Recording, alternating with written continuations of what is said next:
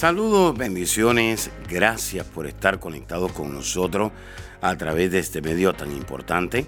Soy el pastor Kerwin Castillo, pastor del Ministerio Internacional El Rey Jesús en la ciudad de Cape. Y quiero invitarle a que reciba estas enseñanzas que de seguro van a edificar su vida, su liderazgo, su familia y van a transformar su vida espiritual, su economía y su salud física. He titulado este mensaje And I've titled this message Resistiendo en fe. Resisting in Faith. Resistiendo en fe. Resisting in Faith.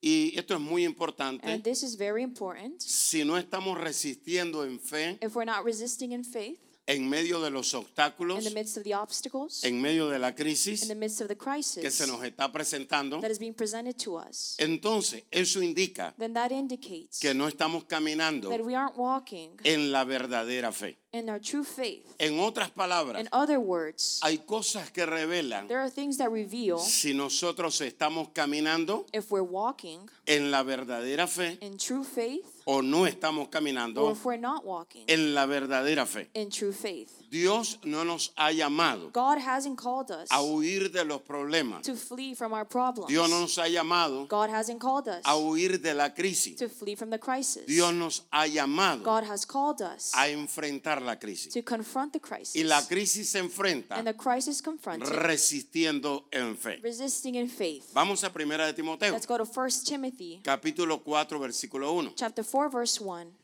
Pero el Espíritu dice claramente Now the Spirit expressively says que en los postreros tiempos that in later times algunos apostatarán de la fe, some will depart from the faith, escuchando espíritus engañadores giving heed to deceiving spirits y a doctrina de demonios. and doctrines of demons. Y esto es muy importante. And this is very important. Eso es, eh, aquí la escritura habla de dos cosas. Here the scripture speaks of two things. Una persona renuncia a su fe Someone renounces to their faith cuando escucha espíritus engañadores when they hear deceiving spirits y a doctrina de demonios. and doctrines of demons. La doctrina de The demonios doctrine of demons se cataloga como una apostasía is cataloged as an apostasy cuando alguien está predicando falsa doctrina. when someone is preaching a false doctrine. Pero los espíritus engañadores But the deceiving spirits puede ser un espíritu de las tinieblas can be a spirit of darkness que le está hablando a usted that is speaking to you y que le está diciendo and that is telling you cosas que Dios no dice. things that God doesn't say. Entonces, So, cuando escuchamos a esos espíritus, when we hear those spirits, cuando nos hablan al oído, when they speak to our ears, podemos apostatar de la fe. We can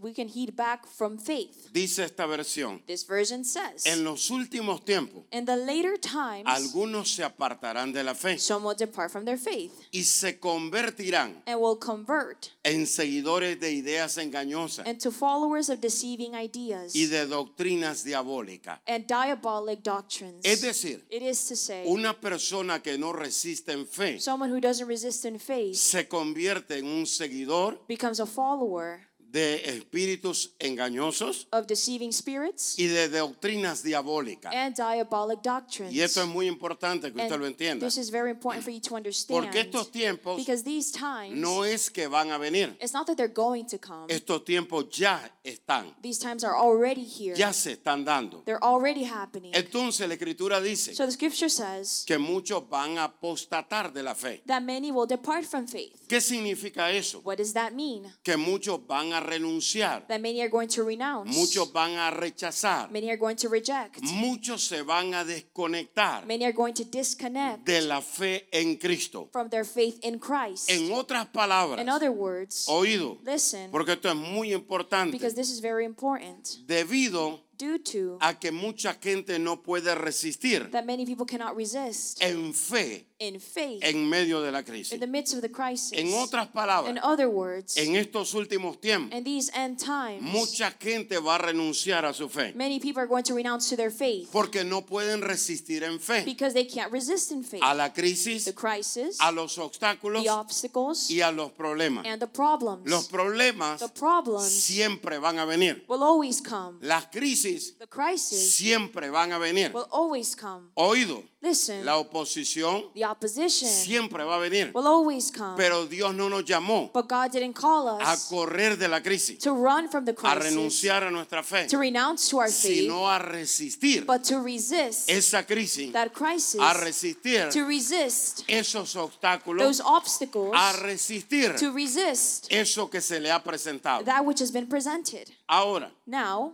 ¿qué sucede what happens cuando usted renuncia a su fe? when you renounce your faith? Y esto es muy And importante. this is very important. Nadie se va de la fe No one departs from faith de la noche a la mañana. overnight. Nadie sale embarazado No one ends up pregnant de la noche a la mañana. overnight. En otras palabras, In other words, hay cosas que se van gestando. there are people there are things that become ingested. Usted se va embarazando de algo. You become impregnated with something. Y eso indica And that indicates que la fe no se va de la noche a la that mañana. faith doesn't leave overnight. Pero ¿qué sucede But what happens cuando usted renuncia a su fe? when you renounce to your Y faith? quiero que usted que me está And I mirando want you that is watching me apunte esto. to write this down. Cuando una persona renuncia a su fe, When someone renounces to their faith, compromete la verdad.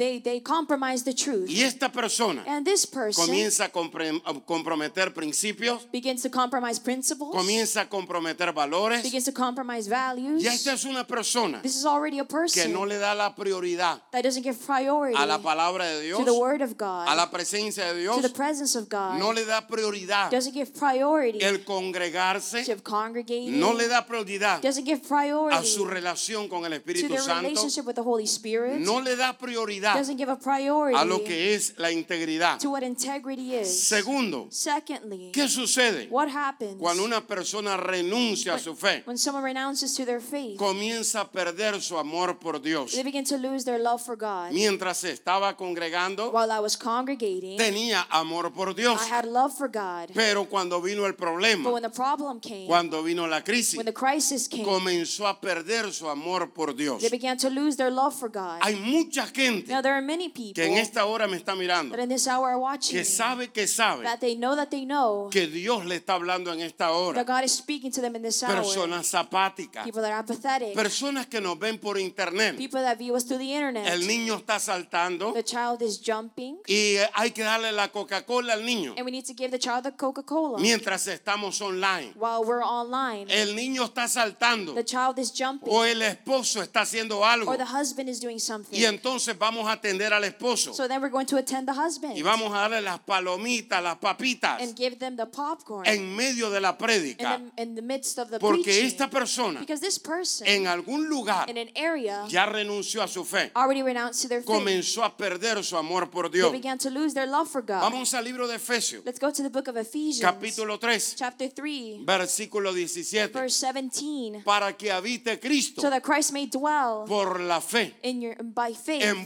vuestros corazones. in our hearts. Cristo habita en nosotros Christ abides in us por medio de la fe, through faith a fin de que, until arraigados y cimentados en amor. until you're being rooted and grounded in love. En otras palabras, In other words, el amor por Dios love for God comienza cuando usted tiene fe. begins when you have faith. Pero si usted no tiene But fe, if you don't have faith, usted ya ha renunciado. you've already renounced. Usted ya ha comenzado a perder You already began to lose ese amor por Dios. that love for God. Usted ve la gente que no aplaude. You see people that don't applaud. Usted ve a la gente apática. You see people apathetic. Usted ve a la gente You desanimada. see people discouraged. Usted ve a la gente You see people como que le pasó un terremoto like an earthquake just went by porque them comenzaron a perder su fe. because they began to lose their Y faith. cuando una persona And when someone comienza a perder su fe, begins to lose their faith, esa persona that person ya comenzó a perder already began to lose el amor por Dios the love for God. para que habite Cristo por la fe So that Christ may dwell through faith en vuestros corazones in your hearts, a fin de que arraigados that you being rooted y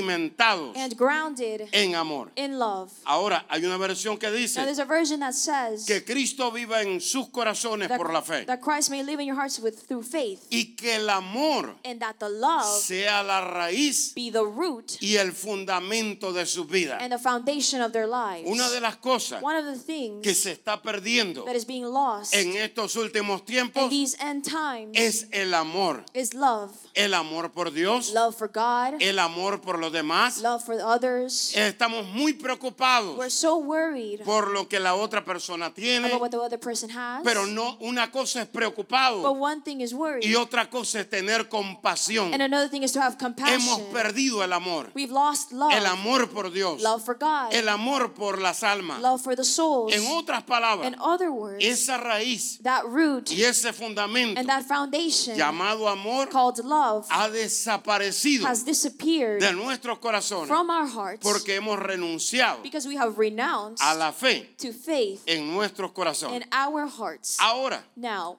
¿cuáles son las señales? what are the signs Que usted está desconectado that you are disconnected de la fe de Cristo. from faith of Christ? Porque muchas veces Because many times miramos para otro lado we see another way y decimos, and we say aquella persona está desconectada. that person is disconnected. Puede ser que esa persona It can be that that person esté desconectada is disconnected en algunas áreas. in some areas. Hay personas There are people que son los super fe. That are super faith. Ellos siempre están conectados. They're always connected. Sin embargo, And that being la said, escritura the scripture es un espejo is a mirror que nos deja ver that lets us en see qué áreas in what areas nosotros estamos desconectados. we are disconnected.